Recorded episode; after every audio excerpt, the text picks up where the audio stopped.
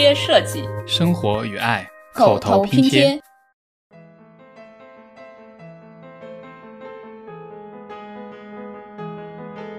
你说你这块墓地现在买三万，然后十年后就会涨到三十万。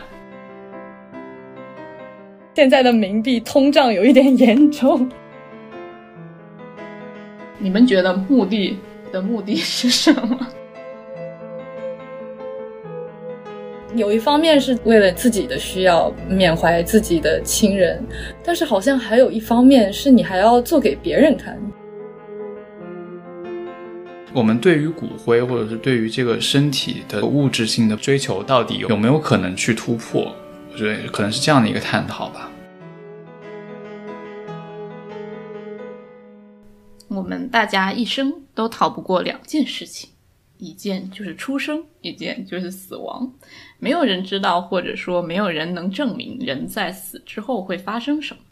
所以死亡对我们大多数人来说都是非常神秘的。出于对死亡的敬畏或者对生命的庆祝，我们人类社会便发展出了墓地这一空间。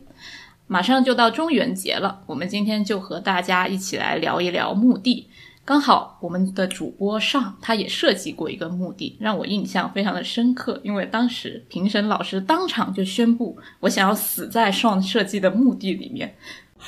就表示他非常喜欢那个墓地。同时呢，我们今天也邀请到了另外一位嘉宾伊尼，他也曾经做过一个关于墓地这空间，还有人们对他态度的一些研究。让我们欢迎我们的嘉宾，欢迎你。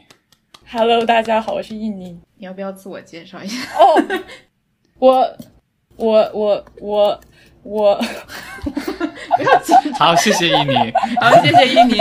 他他他他他。我是伊娃和轩昂的同学，嗯，要么上你来说说你的那个让人家看了就很想死的目的吧？看了就想死也不是什么好的行为。哎，不是，我们是不是有一点太快乐了？没关系，现在 现在还现在只是在说看了很相似。这个其实是当时我觉得应该是那个平舞图的老师比较开玩笑的一个说法，就是。因为我当时是做一个课程设计，里面自己选了墓地这样的一个主题吧。那你那个人具体是埋哪呢？哦，当时采用的其实是是一种骨灰盒放在一些垄龛里的这样的方式。因为这样子，一方面是因为考虑到当地的这个人口，其实现在已经非常的密集了。作为一个面向未来的墓园的话，其实会考虑到说。呃，如果采用最传统的这种方式，是面积是不够的，所以采用这种比较相对比较垂直，但其实在欧洲也蛮现在来讲也蛮普遍的这样的一个做法。除了你自己做的设计的墓园之外，你自己本人有没有去过一些国内或者国外的一些墓园呢？去过，就是就是在那个布拉格参观的那些。哦，那有没有给你留下什么特别的感受？就是第一次面对这个空间。我想想啊。我参观有一个很有印印象比较深刻的是在布拉格郊区一个小城市啊，然后它是有一个叫它是用用人的骨头做的一个教堂，然后这个人骨教堂旁边也有一个墓地。当时这个骨头教堂为什么有这么多的人骨呢？是因为当时十四世纪的黑死病在欧洲大规模流行，然后当时有非常多的人去世了，然后这些墓地也没有办法承受这么多的尸体。所以他们先把尸体存放在这个教堂里面，但是后来因为这些有很多人就是也没法确认身份，他们就把这些呃尸体处理了以后，把这些白骨留下来，用作了这个教堂的装饰。嗯，我当时对这个印象还蛮深的。但是如果要说这个墓地有什么特别之处，好像也没有，它是就是这种传统的那种一个矩阵，然后有很多的墓碑这样的一个。比较传统的墓墓地的形式，对。那我比较好奇，你进去之后心里的感受是什么？嗯，就是看到，比如说用人的头骨砌成的墙啊，还有看到那些呃排成矩阵的墓碑。嗯，其实是有点害怕的。你会感受到那种生命的脆弱吧，然后也同时是它那个哥特式的那种形式，就是让人感觉比较压抑。他用这些骨头、白骨还有头骨。做成了各种各样的那种哥特式的装饰，比如说有有头骨做的那种 chandelier，就是那种吊灯，然后你就会觉得头骨做成的吊灯，感觉来到了蒂姆·伯顿的电影。好，就是会觉得又很美，但是又非常的阴森的寒战。对对对，你就让我想到我外婆跟我说，她小时候好像回家会经过一片田野，田野中间就有一片墓地，然后就会有年久失修的墓地，会有白骨露出来。然后我当下就觉得，该化为尘土还是化为尘土，但这它这一个过程就会被暴露在外面。嗯啊，那要不要印尼说一下，在国内外去过的一些墓园？嗯，我经常扫墓会去两个墓地，一个是我们家的祖宅，是是我爸的祖先，我都不知道是谁，然后是埋在一个山上，然后还有一个是公墓，就是我爷爷奶奶呃被埋葬的地方，然后那个祖坟去的体验就会很丰富，就是首先。没有路，每一次过去你都要自己凿路。然后如果你过去发现有路了，就就是说明有别的亲戚先过来了。找不到路怎么办呢？那可能就是要认树啊、因为清明下雨嘛，我们那边雨雨天都会特别滑，然后经常会呃一家人三口一起摔跤。就有一次我印象很深刻，我那天心情不好，我跟我爸妈。尤其是我妈闹脾气，然后下来的时候，我妈打滑了，然后我就很无语。结果她铲到了我爸，我爸也滑了，她再铲到了我，我们全家怎么那么欢乐呀？我不应该笑，但是确实有点好笑。全家一起铲，然后就气消了。这是我印象比较深刻的一次。嗯，然后每一次去，我爸都会给我采那个山杜鹃，就是那个山上会有野杜鹃，就是嗯、呃其实杜鹃小区里的那种好像都是培栽培过的，都是那种花特别大，然后洋红色，很鲜艳那种。山杜鹃好像更小一点，然后更橘红色一点。然后每一次回来，我爸都会去山上，因为有些地方你要爬一下才能采到。然后公墓的话，我爷爷奶奶葬的，我他们的墓很大，然后我现在意识到它应该是一个土葬的葬法。就尽管我爷爷当时他是啊、火葬的，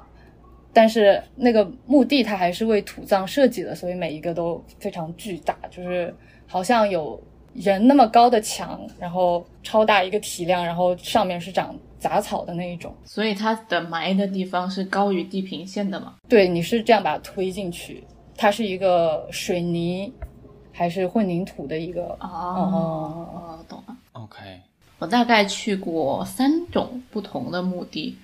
第一种就跟伊尼刚才说的一样，是那种属于我家的祖坟，就是我爷爷的爸爸的墓地，也是在那种凿的，在山上找一块地方，也是要那种自己找路啊，然后一定要亲戚带，不然就找不到路。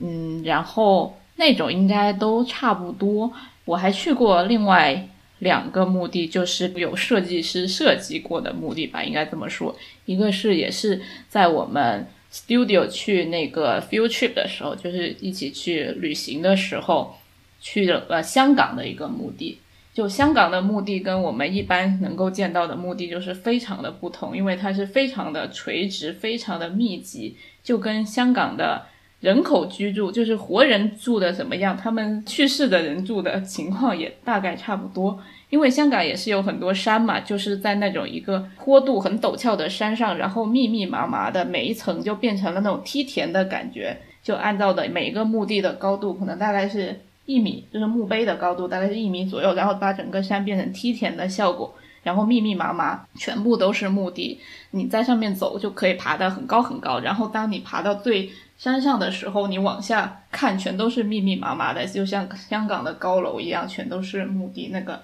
效果也非常的震撼。它也的价格是非常的贵的，就跟香港的房价一样。待会儿我们也可以考虑，我们可以待会考虑，不 是不是考虑，我们待会可以聊一下这个。我们现在就是活着非常艰难，但是死也不一定死得起这样一个问我题。对呀、我活着都不一定住得进香港的楼，我还要考虑香港的垂直墓地。对，就是你从单位面积来说，你香港的一平方的墓地绝对是价格是远超于那个活人的商品房的，因为哦，你想想，因为我们活人是一茬一茬的，我们活了，然后又死了，反正大概这个 range 也就是八八九十年这样差不多。但是死人是会一直积累的，它不会消失，就会只会越来越多，越来越多。所以所有的城市可能最终都会面临这样一个墓地不足的这样一个问题。所以当时也是蛮震撼的，就是。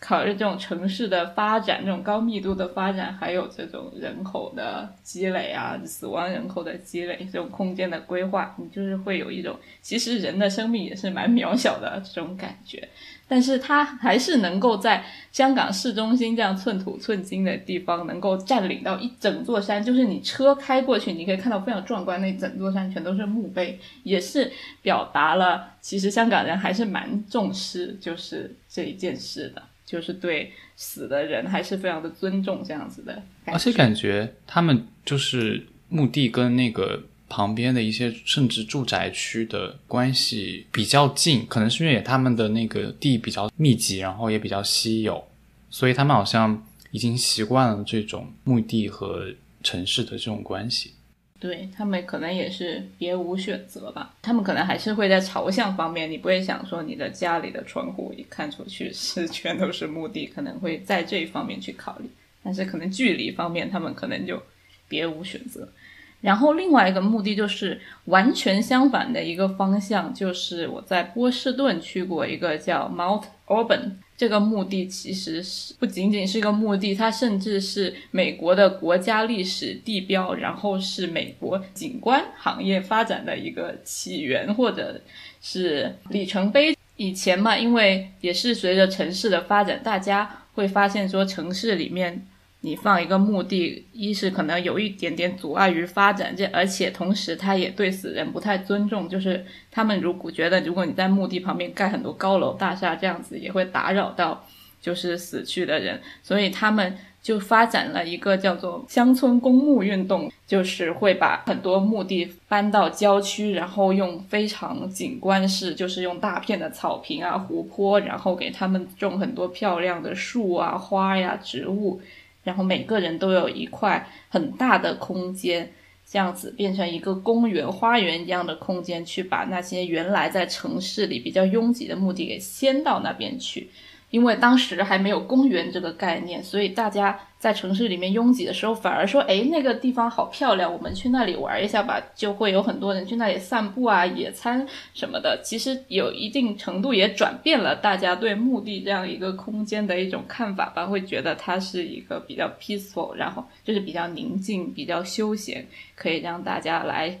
啊，和朋友玩啊，然后纪念一下逝去的亲人，这样子一个有纪念意义的地方吧。我其实，在西方这就美国这边墓地里有类似的体验。就我有一次要去做一个装置，然后我想要找一片有草地、有树，然后人少一点的地方，我就选择去了一个墓地。然后那天是下午，有一个人开始遛狗跑步在那里。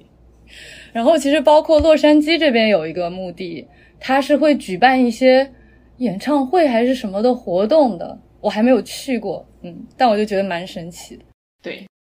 所以我感觉也是不一样。当时我去波士顿这个墓地，可能因为也是白天吧，天气也比较好，而且它里面装饰的也没有什么墓地的感觉，就是你去里面确实没有恐怖的感觉，就是你不会觉得害怕，反而你就觉得很美，而且它那些墓碑。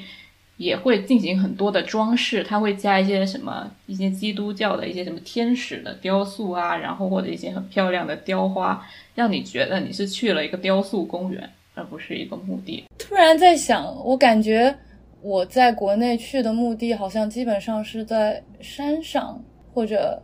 山脚下，是不是国内在山上的墓地会比较多，然后在西方这边在平地上的墓地比较多？是的，因为这是一个风水的问题，我刚好也咨询了一下我妈，然后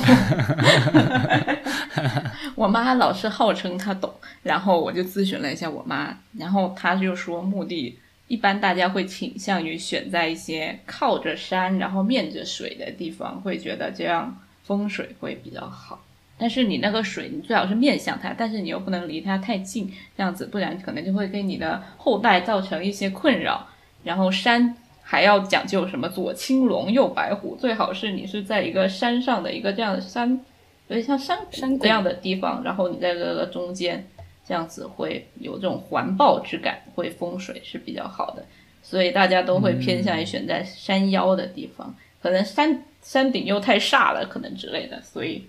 所谓庇护与瞭望 对，嗯，啊，你就这样有安全感。用用现代景观的理论去解释的话，是我相信这些风水肯定都是有它的道理的，而且很多的就是讲究说你前面不要有人。他说你如果前面很近，就是五十米内五十米内有人的话，会容易后代会容易跟你的邻居发生矛盾啊之类的，就是非常的 literary 解释过去的一个概念。但是我觉得香港那个样的墓地反而就解决了这样的问题，因为它很陡，就相当于你每个 terrace 一层一层，你前方一公里内都是没有人的，所以还还蛮好的。因为我们知道香港人也非常迷信嘛，所以他们肯定也有考虑过这方面这些。刚刚说那个垂直墓地，让我想到了之前也在也是在布拉格的另外一个很有名的墓地，它叫做古犹太人墓地。然后当时是因为特别挤，对它因为可能是宗教的原因，所以它是不可以迁移墓地的。就是说，把人葬下去了以后，我是不应该去动它的。就是他们那个地空间也非常的狭窄，然后是一个非常小的一块城市中的墓地，所以他们能做的就是去在比如说我要有新的一批人需要埋葬的时候，我就会把那个土埋一层土在旧的那个墓地之上。上然后再，然后再去埋，不要这样，然后再去把再去把后来的人埋在这一层的上面，所以就造成了一个，它其实也是一种垂直的这个状往态。下垂直，它会变成一座山吗？对，你会发现它是高于那个街道的那个路的，非常高，有点像一个房子一样。然后，而且它也不让人去去踏足，每块墓碑形成了一个非常非常密的这样的一个状态，所以当时也是印象很深刻。嗯，有趣。那印尼你也做过就是跟墓地相关的一些研究，你能不能讲一下就是这个研究的呃一些主题和内容？嗯，我做的研究的主题其实是什么样的景观会对人产生意义，然后只是以墓地作为一个研究对象，然后对比了一下，呃，我的亲戚们，呃，采访了我的亲戚们，然后对比了一下他们对那种啊、自己家去啊、建造的墓地，就相当于是一个自下而上的这样一个墓地和一个公墓，呃，相当于是有设计者介入这样自上而下的一个目的这样的空间。呃，对他们有什么呃，就是采访了他们的体验和记忆，然后最后看啊、有没有什么共同的记忆，然后就是相当于描绘了一下他们的群体记忆的画像。那你采访的时候，他们有没有有没有说什么让你觉得印象比较深刻的？嗯，我采访的时候就可能区分了一些点嘛，就比如说这个墓地所在的位置是怎么样的呀，到达方不方便呀，然后如何去找到这个墓地啊，墓碑的形制啊，然后周边的植物啊，然后基本上是踩了这些点去采访。我之前不是说我印象深刻的是呃呃那个山杜鹃嘛，然后我外婆会说她记得她会去在在去私墓的时候爬山的时候，她记得她会采那个松花粉，就是松花的花粉，松树的花粉，哦，那个有。然后可以用来裹圆子吃，就是汤圆外面裹一层松花粉。哦，哦，就平时平时可能是啊、呃用黄豆粉，但是如果你去采了松花粉，就可以吃点不一样的，嗯。然后他们还会采杨梅，然后我我爸他会记得对植物上面的呃印象是，呃、那个时节是竹笋发芽的时节，所以会有人去挖竹笋。但是如果你看到竹笋已经长出来了，就不能挖了。为什么你们都是去墓地找吃的？对，为什么你们都是去墓地找吃的？我觉得这个所以得出来的结论是好吃吗？就是说，公墓因为它的植物会是，其实大家都了解，一般都是松和柏嘛。它的体验就会比较单一。但是如果你是去私人的目的，就是自己去山上，它其实是一个自然的环境，你其实更像去，尤其是对我们小朋友去的话，很像是野营春游，然后你就各种摘花玩耍，嗯。然后我还非常厚颜无耻的借鉴了丰子恺，他有一篇文章叫《清明》，描述了他们去扫墓的时候。然后我们可能是要爬山嘛，他们去扫墓是坐船，有一部分是要坐船，然后还要在船上做饭，到墓地那边去吃。然后他们还会比如说采蚕豆，然后拿蚕豆的梗做笛子，然后或者摘桃花之类的。嗯，就其实。你在这种私人的墓地去扫墓的时候，就会有更多看似不相关，但是却丰富了你的记忆的体验。嗯嗯然后墓地的维护也是一个我觉得比较有趣的点，就是公墓嘛，大家对它的印象统一比较是很干净，然后维护的比较好。私墓呢，就是它的维护是你们家人自己去维护的，你需要自己去除草，然后要把墓碑擦一擦。啊、呃，然后包括你爬山的路，你也是要每年自己去重新凿。私人的墓地，呃，墓碑它基本上形制是大小各异的，有的有的人比较有气派，他可以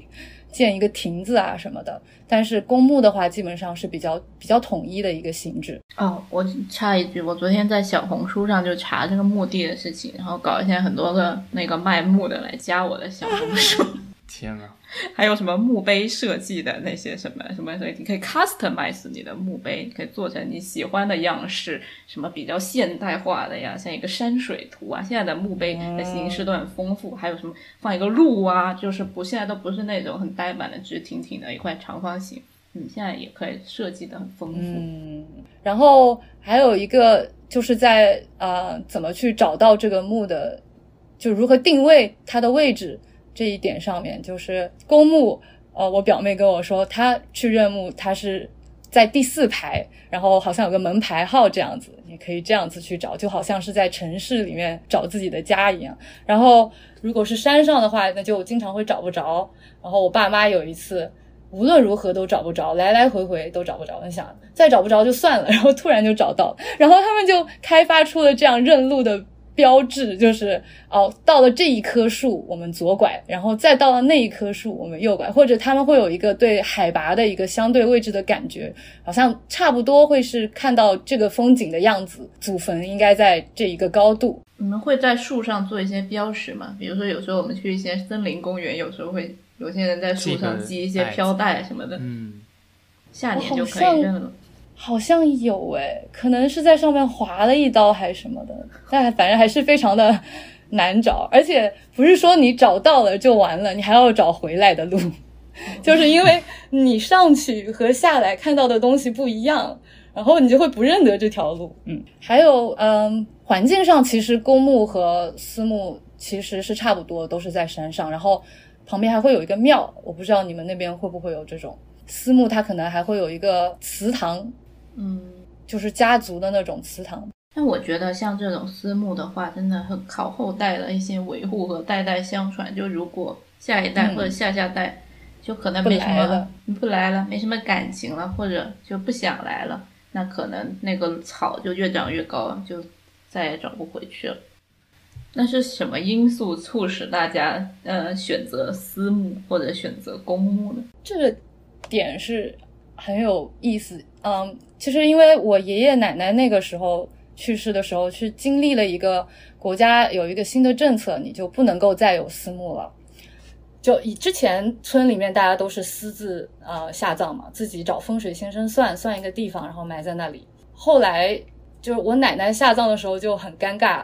就是她突然去世了，然后还没有准备好墓。墓地当时已经放在棺材里，用稻草包起来，然后运到山上祖坟的位置了。然后就是想要在那里埋葬，就是放在那里准备下挖的时候，村子里说啊、国家不允许了，你必须买一个公墓。然后他就不得不被迁到了那个公墓那里。然后我爷爷过了，再过了几年去世的时候，他其实不想要去公墓，他的原因呢，其实是啊、私墓里。离我们家近，它就是我们家那个山叫唐山嘛，跟跟我一个姓，那整座山都是你家的，不是我们那个村子，我爸那个村子大部分人都姓唐，就是哦嗯，然后就那村子旁边有一个山，他就觉得啊这样很近，大家就会经常来看我。哦但其实现在公墓啊、道路维修的比较好了，然后你过去也很方便，反而去公墓更方便。他当时是出于这样一个原因，想要在啊、自己的家旁边的山上面被埋葬。嗯，所以他还是有一个大家经常去看他，不要把他忘了的一个期待。然后那个年代，它其实政策是稍微有一些波动的，它可能刚刚推行，然后会遇到一些阻力，它会有一些摇摆。所以在我爷爷快去世的时候，政策其实有些松动，有些人就自己依然能自己下葬，但是他那个墓地已经提前买了，卖不出去，然后就只能葬到公墓那里。嗯，但是我们每年还是去看他，就除了我，我们家人。我还挺好奇这个政策。那像之前私募的土地，现在是有没有一些政策去针对这个？呃，已经下葬的土对，呃，我的祖坟那一块儿我其实不清楚，但是我之前不是说我外婆小时候她会有田间有一片那种乱坟岗的样子，我爸小时候也有经历过这种，然后他们说，啊、那个年代有一些有一些整改运动，就把那一些地全部都迁了，迁到了公墓里，所以是是有一些这样的操作的。不知道大家有没有听说一个特别著名的鬼故事，就是一个广州的，说有一栋楼特别的闹鬼，经常有人就是会去那里莫名其妙的自杀，就是那个地方叫做荔湾广场，然后荔湾广场。呃，确实有人在那里自杀，但是可能就是跟纽约的 Vessel 那里有很多人自杀一样，是一种群体的可能效仿现象，可能也不一定是真的灵异事件。就那个地方叫荔荔湾广场，但它那个“广”那个字写的有点不好，所以晚上看的时候就有点像荔湾尸场。所以很多人就说那里原来是一个墓地，然后随着城市的开发，就是大家把那些坟全部不知道是没有好好的妥善的处理，请大师超度啊，好好的迁移啊，所以那个地方就有有一点恐怖，就是一个都市传说了。但其实我们你看人类，我我们说这个死亡的人是不不停的累积的，应该很难在地球上找到哪一块地是没有死过人或者没有埋过人的。其实，这么一说也很有道理，最后反正都是变成了土，嗯，对。变成了植物的养料。不过我我妈也是这么说的，就是我当时也是问她关于这个公墓和私墓的问题，她说啊，以前都是大家自己找地方挖，但是现在不行了，现在被抓到是要判刑的。然后我啊，是吗？她我妈是这么说的，她也可能是吓唬我。说，你没有去过你的祖坟之类的地方？没有你有扫哎，你没有扫过墓。我没有算过墓，哎呀，那完了，所以这一趴我没办法参与。你的祖先就那个墓私墓到你这一代就找不到了。以后，我觉得确实这种城市化的过程过程当中，呃，有有一个断裂，就是在我身上体现的还蛮明显的。嗯，我觉得对这种家族记忆的断裂，其实也是可能一个我们要思考的问题。因为我记得我当时去我们家那个祖坟的时候，我还蛮震惊的，因为我们当时也是千难万险的爬上那座山，而且我们当时也不是特特别去的，因为以前清明节是不放假的嘛，我们就我们小时候清明节是不是国家法定假期，所以那个那天其实是我旅游，然后路过了，然后我爸就说去看一下，然后我们就好，然后我当时也没有准备，我就穿了一个高跟鞋，所以我上那个山的过程其实是非常不愉快的，我一直在打滑，然后当时千难万险跑上去之后，那个祖坟上有一张可能是我爷爷的爸爸的照片，然后我就觉得好震惊，因为他的眉毛长得跟我的一模一样。然后我就想，哦，这真的是我的祖先，那就有一种特别特别奇怪的感觉，就是因为你从来没有见过这个人，你也从来没有来过这里，但是他有有一种奇怪的方式和你是有所联系的，就还蛮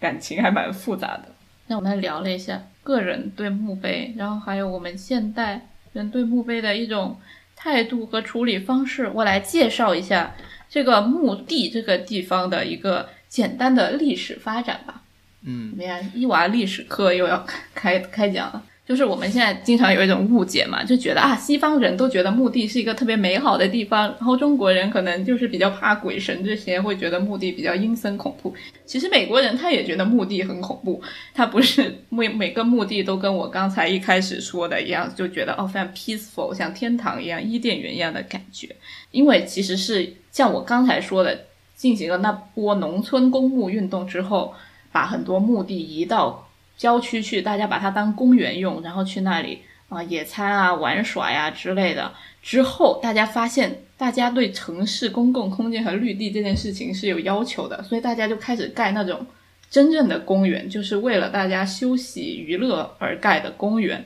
所以大家慢慢的就转变去真正的公园了，去中央公园了，去就是。Brian Park 就不会再跑去墓地去满足他们这样一个要求，所以有很多这种因为农村公墓运动盖的墓地就慢慢的荒废了，然后随着他们像后代啊，可能渐渐遗忘了他们的祖先，也就变得年久失修。所以一个地方一旦破落，然后没有缺乏维护，看起来就会比较吓人。所以这些地方很多美国人他们也是觉得比较恐怖的。但像波士顿那个 Mount Auburn 那种，它是属于一个国家的一个历史地标，而且它还被列入了国家历史名胜名录，所以它其实是有很多的维护，而且它本身它那里还有一个教堂，然后还有一个 archive，就是一个档案馆，它会记录了很多什么各年各代大家的墓葬的方式啊，然后还有一些家族的家谱啊什么的，所以会有很多历史价值在里面，所以。得到了很多的维护，所以这这个是大家 general 的一个看法。所以呢，我还是说呢，说回到这个墓葬的历史啊，在很久很久很久以前，大家应该都听说过，大家是没有说要人死了要把它埋起来这样一个说法的。你们可能都有听过一些什么树葬，就是把人塞在一个树干里面，然后让它慢慢的和树融为一体。还有什么树干里面 真的没有吗？对啊，就是有一些呃。部落民族他们会把死的人放到一个空的树干里，但是其实现在像西藏啊，有一些地方它还是有那种天葬的做法嘛，就是死了就把它放在一个悬崖上面，然后让那个秃鹫啊什么的来把那个尸体吃掉，形成这样一个生命的循环。还有什么穴葬，就是把一个人放到一个洞穴里面。哦，这个我知道，我有参观过他们一个。一种悬棺的表演哦，悬棺，对对对，就是还有那种，就是把一个棺材挂在悬崖上，然后挂在那洞里面。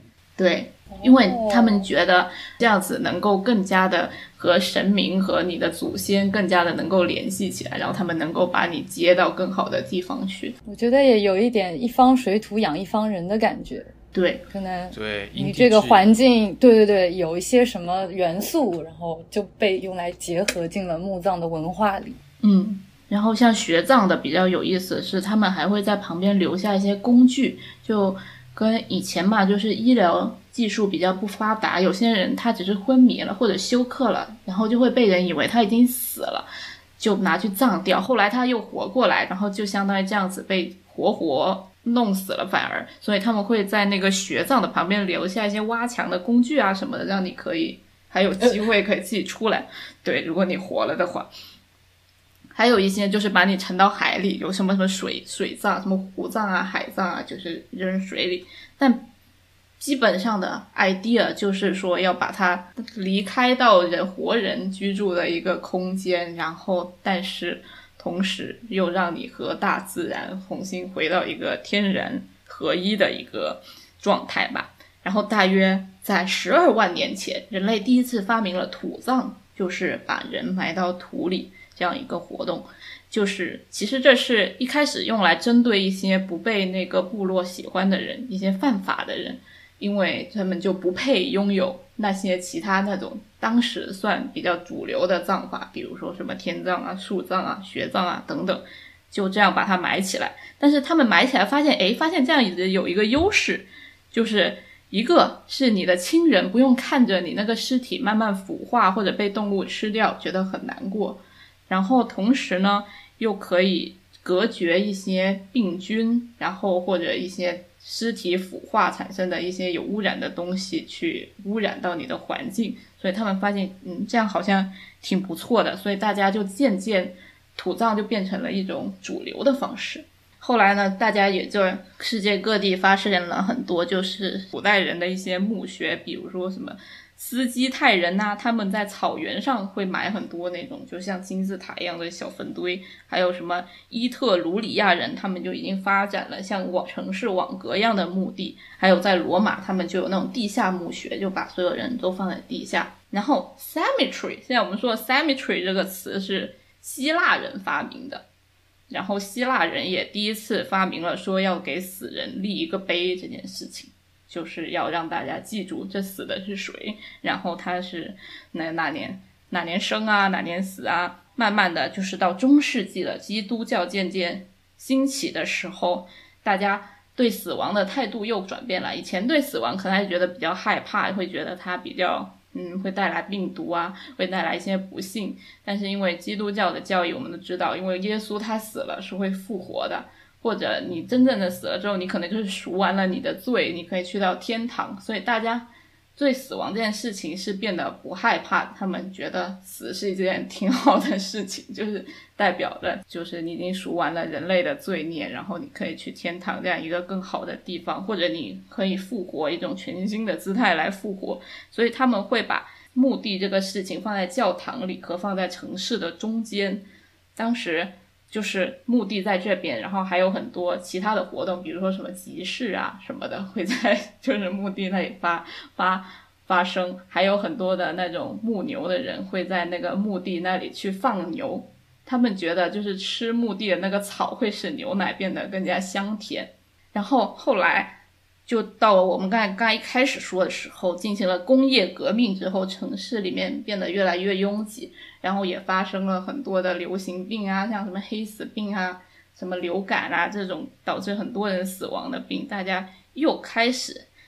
觉得死是一件有比较恐怖的事情，而且这个尸体可能会给大家带来一些病毒啊什么的不好的事情，所以就发生了那样一个。郊区化的一个趋势，所以很多墓地就被移到郊区，就变成了，比如说巴黎的很有名的叫做 Parla Chase 的墓地，或者像 Cambridge 那种 Mount Alban 那种比较大的园林化的、很漂亮的墓地、景观化的墓地，然后那些墓碑也会变得更加更多的装饰啊，还有很多雕塑什么的。然后也跟我一开始说的一样，就由于现在嘛有了正经的公园之后，大家也比较少去那些墓地进行一个娱乐休闲了，所以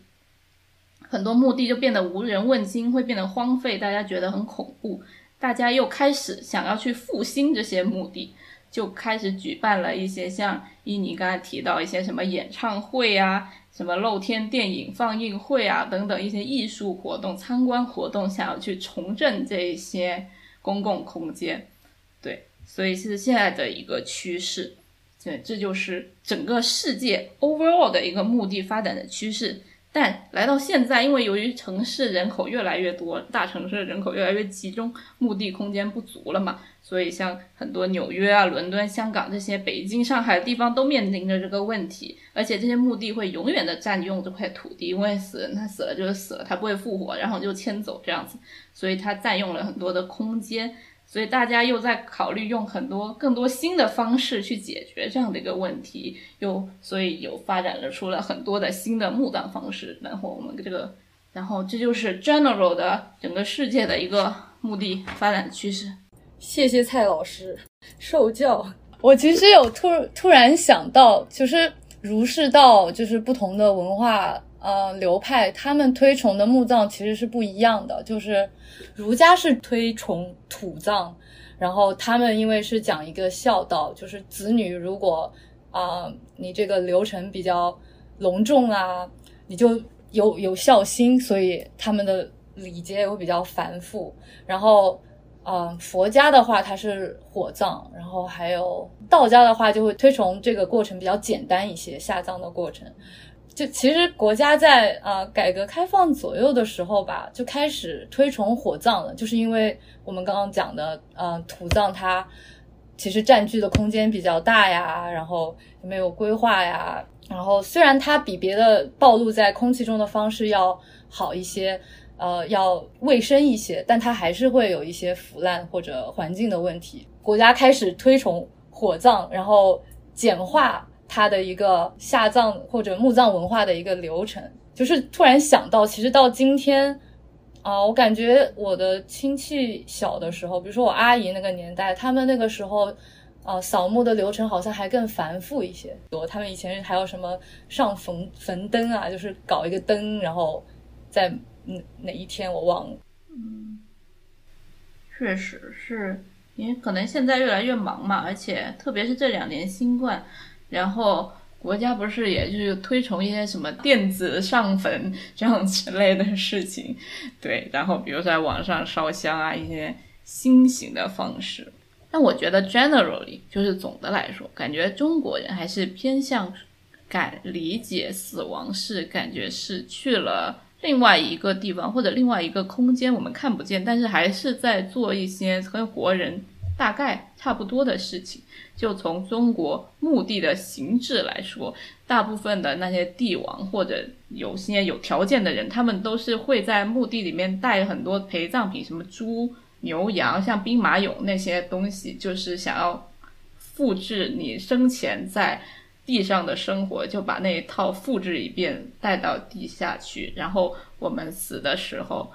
也会就是烧一，不是我死的时候，就是我们也会给死人烧一些。纸钱啊，甚至烧一些 iPad 啊、小汽车呀、房子呀、钞票啊。对，我就想说，现在的冥币通胀有一点严重。对，现在地下通胀肯定非常严重，大家烧这个面额都是动不动几亿、几亿的烧。我也不知道下下面通胀成什么样子。就我看了一个，就是那个。福柯的理论就是，如果你很很不 care 死亡这件事情的时候呢，或者，呃，就是你可能就会把墓墓地放在城市的中间，就是或者你可能更加重视人的灵魂，然后对这个尸体本身就是没有什么感觉的时候，你可能会把墓地放在城市的中间。那当你特别重视死亡这件事情，就是你很害怕、很恐惧的时时候，你可能会更加去去注重墓地这个地方的建设。然后，但是同时你又会把墓地放到一个远离城市的地方，因为你不想看见它，不想面对说人终究会死这样一个事情。中国人大部分的人的信仰也是比较。就是比较多元嘛，就是信什么的都有，但而且每个人也就是大部分人都是每个方面都多多少少信一点，也不会就是，其实就是没有信仰啦，也就是也不能说是一个无神论者完全唯物的人，但是也不是特别信哪一方面，就是 general 说到这个是一种对哪个哪个对我有利我就信哪个，对对对对对。就我妈只要有事儿了才会去求去庙里拜一下，烧香拜佛，是一种没事儿就信仰。对 对对对对对对对，所以我们中国中国人就相对不太说死了之后会发生什么事，因为他们基督教徒他们是非常坚信死了你可能做了好事儿你就上天堂，然后做了坏事你就下地狱，然后他们就觉得没什么，所以他们可能对墓地的心态更加的 open 一点点，然后我们就。不知道死了会发生什么事嘛，就觉得会更加的恐惧，因为对未知肯定是更加的恐惧了，所以会比较避讳这件事情，会不想看到啊，然后会用各种各样的方式平复一下我们内心的不安。你们觉得死亡恐怖吗？其实，在更年轻一点的时候，就完全不觉得死亡是一件恐怖的事情，但是感觉年纪大了，身体不好了之后。你好像就会觉得死亡还是蛮恐怖的，就可能甚至是一点点小病，然后的确是对未知的恐惧，你就不知道他会对你做什么，然后那个时候觉得还的确挺可怕的。我最近有有同事的朋友，好像就就是猝死，就是突然，而且是很年轻的那种突然死亡，我就感觉如果你有身边比较亲近的人，然后他真的死亡了，其实对你的冲击力还是挺强。嗯。但以我个人的经验，就是以我个人的一些奇怪的体验，我还挺相信，就是人死了是不会就突然消失这件事情的。我之前在看给灵魂称重的那回事儿，对，什么多少十七克 就不见了，那个那回事儿是什么？就是你把一个死人和活人一称，发现哎少了十七克，那十七克肯定是灵魂的重量。就是以我个人的体验，就是都会做梦，做梦梦见一些去世的亲人回来看你啊，或者跟你说一些事情。就我有一个比较特别的体验，就是我那天，就是前几个月，我突然梦见了，就是我去世很多年的一个奶奶，她来看我，然后跟我说一些事情，然后，但是我觉得有可能也就是我突然梦到了嘛，没什么，然后我就跟我妹。我表妹聊，然后我表妹说她同一天就是也是梦到了我那个去世了很多年的奶奶，说什么天上放假了，她来看看我们之类。然后我当时整个人就开始爆哭，就觉得，然后就是眼泪止不住那种，觉得哇，很很特很奇特的体验。感觉这个世界应该还是有很多我们不知道的部分，没有办法解释的部分。但其实也有可能你跟你妹前一天。都看到了相关的一些事情，然后就跑到了梦里。也有可能，也有可能是非常非常巧合，也不知道。也可能是因为还有一种那个理论是做梦就是我们进入了人类的一个集体潜意识里面嘛，所以也有可能是因为我们进入了集体潜意识，所以我们互相就是会有一些共识方面的经历。越来越玄幻了。还有一些说法，就是就是人就算死后，你的意识也会进入到集体潜意识那个铺。我我我个人还是挺相信身体和精神它的一个统一性的。我就是觉得脱离了身体，脱离了物质，精神就没有依托了。我是这么认为。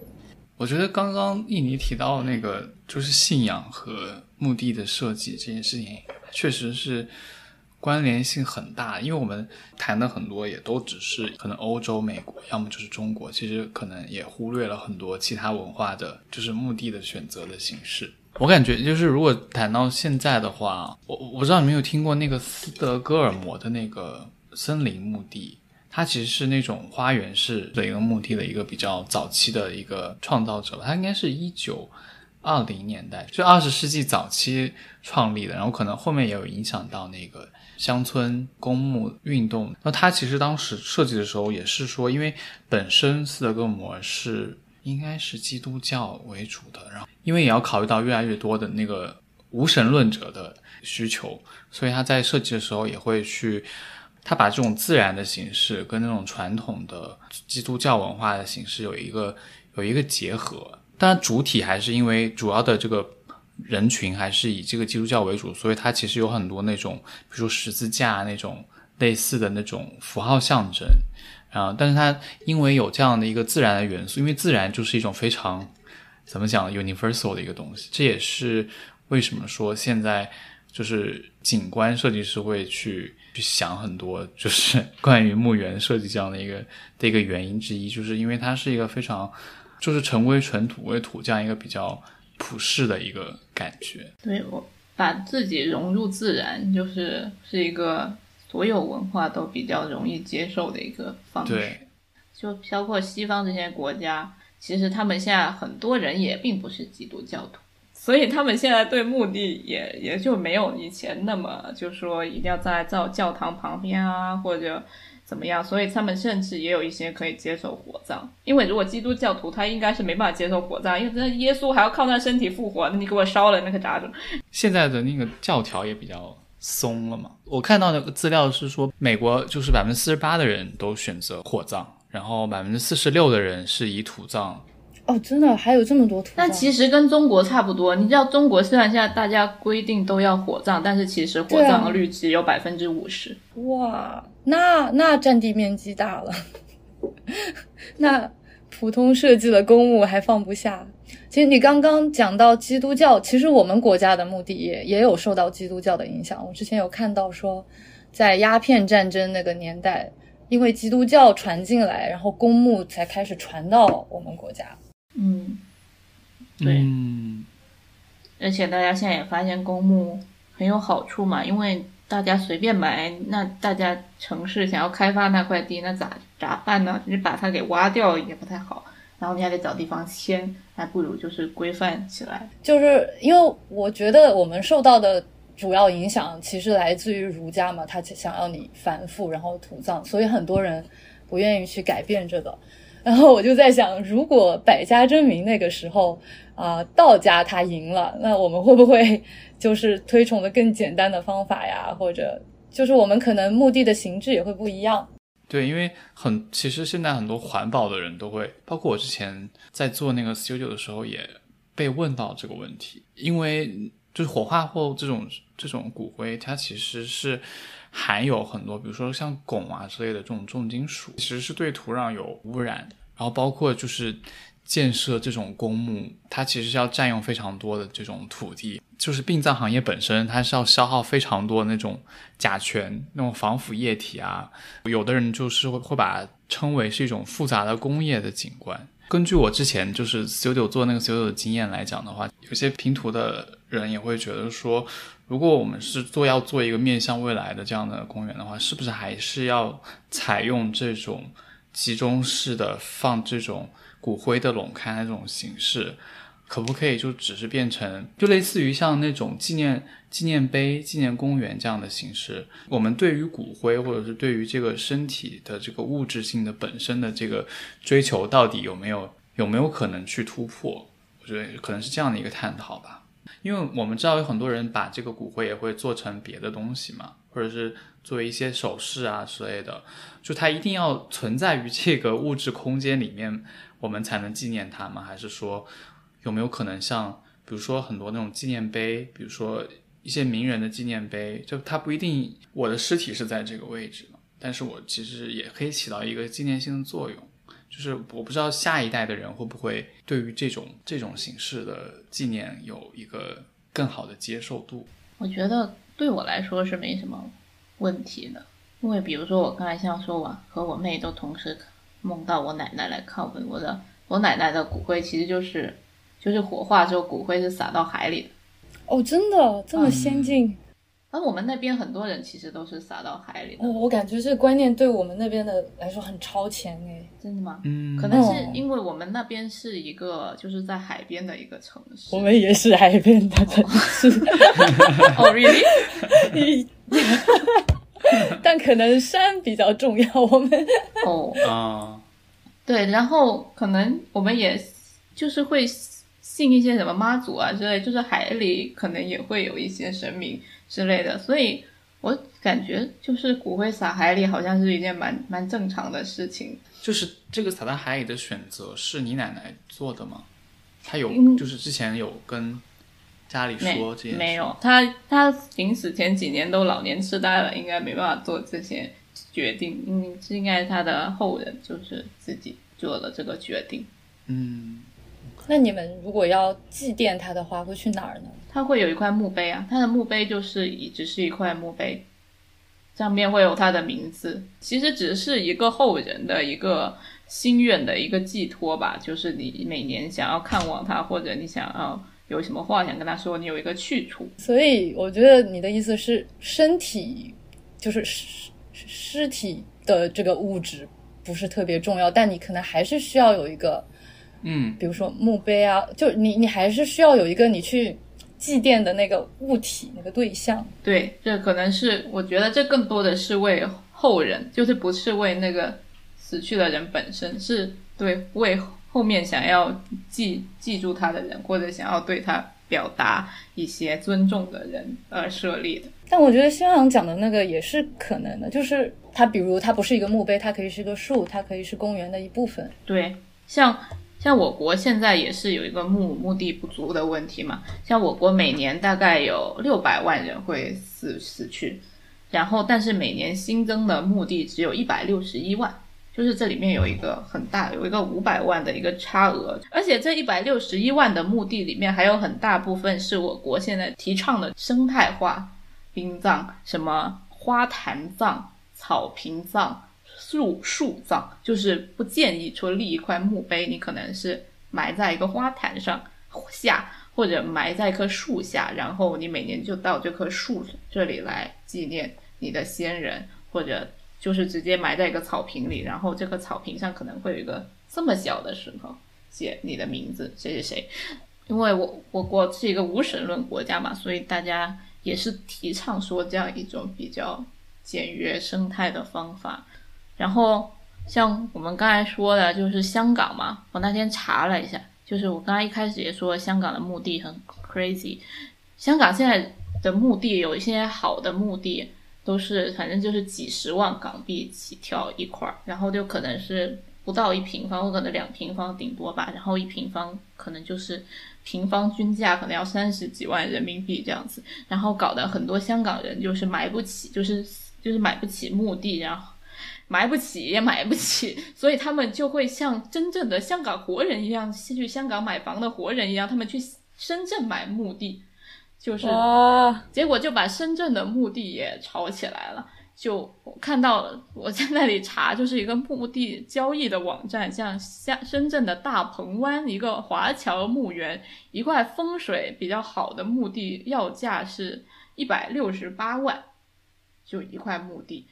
但是同样的，就是有一些什么，就是它里面有分什么前排位、后排位，可能前排位就是风水比较好。然后包括其实很多什么上海人啊、北京人，他们也是觉得墓地是比较贵的。像北京，啊，《非诚勿扰》里面有一段嘛，那个舒淇不是给葛优推荐墓地，说你这块墓地现在买三万，然后十年后就会涨到三十万。然后现在那个电影十年过去了，真的涨到了三十万，这还可以二手买卖吗？可以，很多人就是发现了这个商机，然后就去炒墓地这个事情，然后就导致了很多地方就觉得这样不好，就推出了限购令，说你得开出一个证明，说明你真的是去了，或者你是快去了，你才可以买墓地，就是你一个平常人，你不可以随便来买。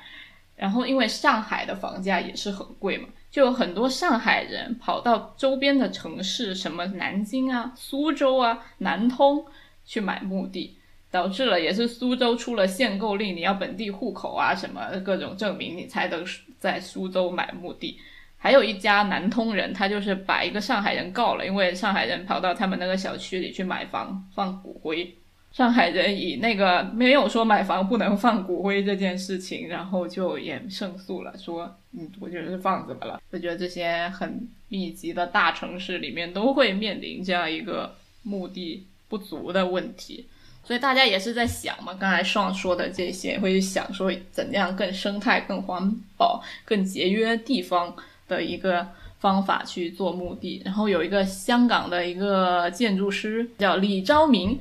然后他就发明了一个海上墓园，就搞了一艘船，把那些骨灰全部放在上面，然后是那种壁龛的形式，然后平常他就开出去，然后在海上飘着，然后每到清明的时候他就开回来，因为每年清明的时候香港交通都会非常拥堵，因为大家都要去扫墓。会堵车，然后他就想着搞到船上开出去，再开回来，这样子就可以解决一下交通拥堵的问题，可以节省一些城里的空间。那他是这么想的。然后日本人还有一个，我看到一个 idea 蛮不错的，他想的说是人的一个死亡之后，可能是一个被人遗忘的过程。然后他就把人的这个骨灰和名字放到这个一个气球里，然后它会按时间会慢慢上升。然后你每次有人来打扫祭扫的时候，那个气球就会停止上升一段时间。如果没有人来祭扫，它就会一直上升，一直上升，一直上升，一直上升，一直上升。然后如果再也没有人来的时候，它就会被彻彻底放飞，去到空中，然后就消失了，就交代一个人彻底死亡的一个过程。就有点像我们看过大家都很喜欢那个电影那个 Coco，对，就说人的真正死亡不是你死的那个 moment，是世界上再也没有人记得你的那个 moment，才是你真正的死。然后还有比较先进的，现在不是很多爱搞那种电子墓葬吗？比如说新冠期间，他就希望大家不要到处跑传播病毒，就搞什么电子墓碑，我觉得也挺好的。就是比如说。有一块巨大的墓碑，然后你走到那里，然后可以根据你的你的身份，然后显示你的亲人的名字或者一些生前的影像啊。像有一个日本，它就是。发明了也是一块电子墓碑，然后它是识别声音，还有你的身份，它会给那些亲人一块像那卡片的东西。然后那块墓碑是没有字的，什么都没有。然后你走到那里面前，然后叫出你，比如说你叫奶奶，然后它就会那个名字就会浮现出来，然后会放一些照片啊，什么音乐啊、视频啊，像我觉得这些墓地都是感觉偏向为了活人而设立的。其实，在做这个 research 的时候，我就要一直在思考一个问题，就是这个墓地到底是它的设置是为了什么？比如说像金字塔，它可能是准备让那个法老复活，它就是一个创造一个可能仪式的场地，然后那个人可以最终复活，它跟活人没有什么关系。还有一些墓地的设置可能是去庆祝生命，就比如说欧洲会有很多墓地，它会把它设计的很有艺术感啊，用一些 reflecting pool 啊，就是什么很有反光的镜面啊，或者一些很有纪念性的一些石墙啊，或者植物去创造说你对那个环境的一种特别的感受，然后让大家体验到生命的宝贵，或者说对死亡的一些思考。还有像就是像那些非常讲究风水的，那可能那个墓地的作用是为了给后人带来好运的一个作用。还可以这样。那那大家找找风水宝地就是为了这个目的嘛，就是为了旺旺后代嘛。因为他死都死了，那那那不然你要 还要风水干嘛？你们觉得墓地？的目的是什么？谐音梗来了，目的的目的是什么？你是憋了好久吗？我憋了好久，憋了一集了，放大招了，放大招了。目的的目的是什么？我觉得是为了生者吧。其实我有这样一个理解，就是甚至有一方面是为了自己的需要，缅怀自己的亲人，但是好像还有一方面是你还要做给别人看，就做给你的亲戚看。所以大家有时候才会想要买很有很贵的房子，说啊，我对我的父母很好，然后或者我我过得很好，所以我买得起这么贵的风水宝地，可能会有这样一一方面攀比的心态。哦，有道理，感觉讲出来很邪恶，不邪恶，我觉得就是真的，就是那种那种大操大办吧，然后买那种很就是尤其是可能你家人就是嗯老一辈或者。亲戚朋友会觉得啊，这样厚葬啊，这样买一个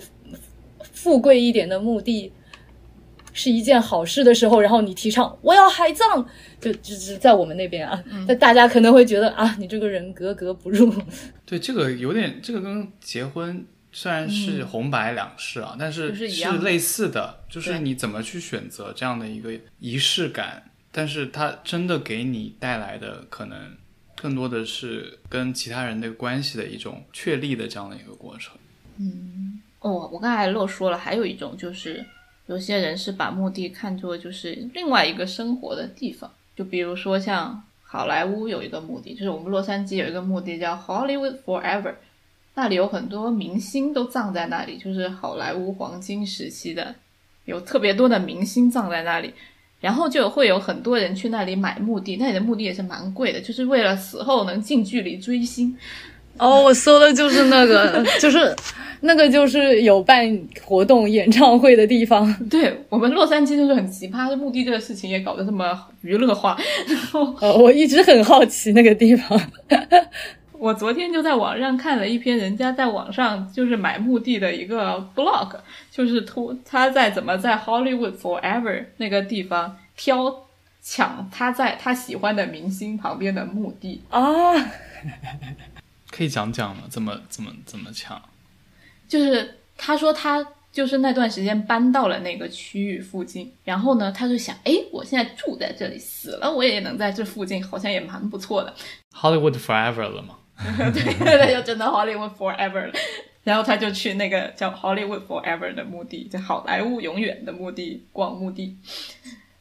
然后那个 sales 就跟他介绍，就那个销售介绍啊，我们这里有谁呀？有卓别林啊，有卓别林他妈呀！有卓别林他弟呀，还有谁谁谁什么什么 Con Con Con Connelly，就是那个很帅的帅哥，等等等等各种明星，我们都葬在这里。你想住在谁旁边？然后他就挑挑挑挑了一个他喜欢的导演，他就开开心心买了。然后这个人就说：“你买一块墓地会不会太单调了？你要不要为给你的子女省点事儿？你再挑一个你喜欢的棺材吧。”然后。那个人就说啊，好吧，那我就不用让我的子女等我死了还要操心那么多，我也挑一个我喜欢的棺材，然后挑完还要再提交一些影片，就是你生前的影片，就是他自己做的这些事情，然后到时候就葬礼的时候可以可以那个播，就是他他对他子女蛮好的，他都在他活的时候把这件事情处理好了。他零三年买的，过了几年之后，到现在他发现他那块墓地的价格涨了四倍，翻了四倍。美国人也炒 炒阴间的房，对，美国人也炒阴宅。然后他就觉得啊有点爽，然后他就去看一看，然后结果发现，由于他之前那个 sales 的疏漏，把他的墓地搞错了，那块墓地现在已经比以一个更高的价格被卖给了另外一对夫妇，然后他就很崩溃，他就要告那个墓园。结果那墓园就跟他商量说：“哎呀，你不要这样，我现在旁边这我还有好多明星，要不你挑一个你别的喜欢的明星。”然后他就最后就挑挑挑通过协商，他又加了一点点钱，然后在一个更大牌的明星旁边住下了，然后那里还有那个墓那个明星的一些纪念的一个板凳，就是会有很多的粉丝去那里膜拜。然后他现在那块墓地现在已经涨到十几万美元了，他就还很开心。不过那个作者现在还活着，这就是他在那个 Hollywood Forever 买墓地的一个故事。哎，那他这个墓园他的。怎么限购呢？他会限购吗？他不限购呀。啊，就谁有钱。感觉美国这边需求是不是没有那么高啊？但美国地多嘛。但是像好莱坞 Forever 这样葬的很多明星的还是不多。对啊，我在想，那要有钱人可以买很多来倒卖倒卖。嗯，应该可以。房就是被中国人给炒热的，没有想到还能投资墓地。很多人在投资墓地，你你去那个查那个什么深圳那个大鹏湾那个墓园，全全部都是在倒卖的，就是都是就是人家买来就是倒卖。二手墓地。二手就不是二手，没人在那里住过，但是是别人买来卖的。但是真的也有那种 used 的哦，对，这就是可以提到，为了解决这个墓地这个不足的问题，其实大部分地方的墓地都是有使用期限的，你知道吗？哦，对，不是说你埋在那，你就可以永远埋在那的。比如说在上海，它这个墓地埋的期限是七十年，到期就像跟活人的房子一样，对，缴费期限就是最高上限为二十年，然后现在就变成二十年，变成了一个硬性的门槛。很多地方就是，比如说有些地方是二十年你到期了要续费，就是再买一次，或者可能不用再买一次，可能要交一定的管理费去维护。然后有一些地方就是二十年就再见，比如说像香港有很多墓地，你不要看它二十多万一个，但是只能埋六年。真的假的？真的。好吓人，这也太短了吧？对，也不至于我来忘记我的 祖先呀。对呀，六年来不及忘记呢。我我本来想说有一些无人来拜访的，再次利用好像也还蛮不错的，但是六年，对，就是反正因为香港真的非常的寸土寸金，因为我那天在香港就是一个网站叫什么什么园什么，我忘了叫什么园了，没有万寿园之类的，反正也是一个墓地的管理机构，他那边就是就是买卖墓地嘛，然后很多人其实是买不起墓地，就会买那种看看位垄看。那种私营的也是很贵，一个可能也要那种好几万、十几万。然后有公立的，公立的就是虽然不用钱，但是你要抽签，然后你就要排号抽签。然后我那天看他是好几个月才放了十二个新的号出来，香港一天都不止死十二个人，绝对的。然后他好几个月才。放了十二个号出来，所以那个新闻根据我查的资料，就是有些人就是在排队排这个龙刊，已经排了七年，就是还没有抽到，就是可以把他的亲人的骨灰放到那个龙龛里，就只能放在家里。从来没有想过死后还会买不起房。嗯，会的啊。所以就是就是很很麻烦，就是香港人还还续不起租，还续对，就你现在今天买得起，不代表你明天买得起，就你二十年后，你的儿子不一定愿意帮你续这件事情。所以这种殡葬方式的转型，可能反而是由于这个资本主义推动的，对，就是我不得不，主要是这个，我不得不得不选择更环保的方式。对呀。所以国内现在其实很多人也愿意接受这个树葬啊、花葬啊、草坪葬啊，然后国家还在就是说什么可以诸子百家文化、烈士英雄文化结合，做一些什么树葬公园，然后让大家可以去玩旅游，就是像美国的这种 Memorial Park 的这种概念。我可以讲一些美国的一些科技乌托邦式的殡葬方式，我是查到的。就之前刚刚有讲到那个火化以后，就会有一些有毒物质嘛，然后而且火化本身是要消耗很多的那个能耗的，然后有一些人会提议说用那个火化的余热可以用来供热，这这些可能会让人不安。然后还有一些比较就是用设计师就是肯定也耐不住，肯定要来做一些事情。有有一批设计师就是他们叫李林佳和麦克马，他们创造一个叫做无限量寿衣。呃，它这个是由蘑菇的孢子缝制成的，它可以去除尸体的毒性。就你让那个尸体穿上以后，它就可以慢慢的就是去降解可能里面的毒性，这样子，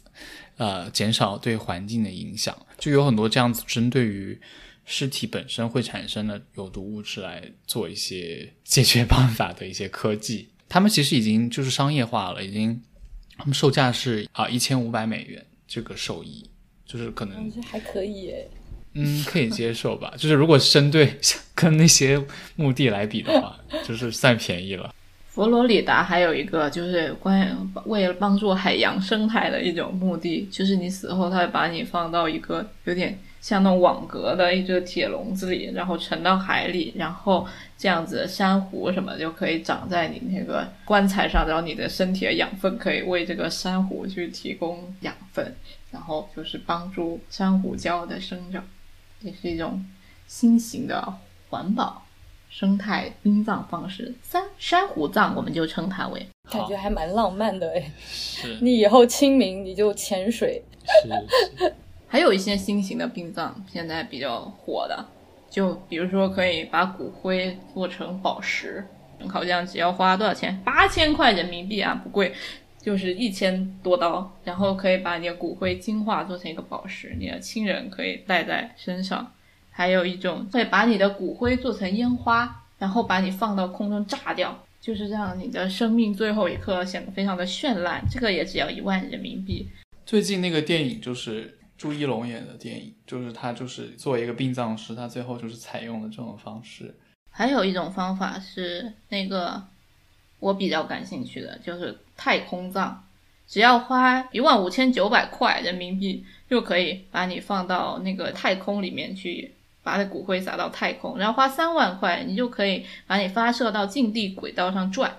然后只要花八万块，就是一万两千五百块那个美元，就是大概八万人民币，你就可以像那个航海家号一样把你。一下无限发射到升空，然后就一直往着无垠的太空里面飞，然后你的灵魂就会被外星文明捕获。对呀，对呀，然后那个骨灰里面我的 DNA 嘛，说不定我就被三体人什么的逮到了之类的，然后就像云天明一样，他们可能就通过我的 DNA 把我给复活了，然后我就可以去外星溜达，多好！我也没有很想要在以后的永久的时光里都追星，追的是宇宙中的星。啊。好吧，这个好。所以，如果让你们选的话，你们假设有一天你们死了，不是你们应该有一天会死吧？应该吧？然后你们会想要怎么样？我其实都没有想过这个问题，但是我的第一反应是，我不想要被做成钻石那种，就是万一丢了呢？那种掉进下水道，小儿会丢的，就是这种未知的恐惧，我不想要面对。哦，哦，还有人那个呢，就是把你的骨灰做成那个纹身的墨水，然后纹在你的亲人身上，这个也有一点吓人，融为了一体，然后你再去世了，你再融到下一个人，你就可以代代相传，你的祖坟就长在身上。哎呦，好可怕，好吓人，要吓人了，我我，no，感觉是个沉重的枷锁。嗯。我想最后问一问易，你就是做这个 research 的，你不是要寻找就是景观对人的意义？对，有没有一个结论呢？就我最后对我收集来的他们的记忆进行了一个归类嘛，然后就不是说去评判说啊这个记忆是好的，这个记忆不好，然后是说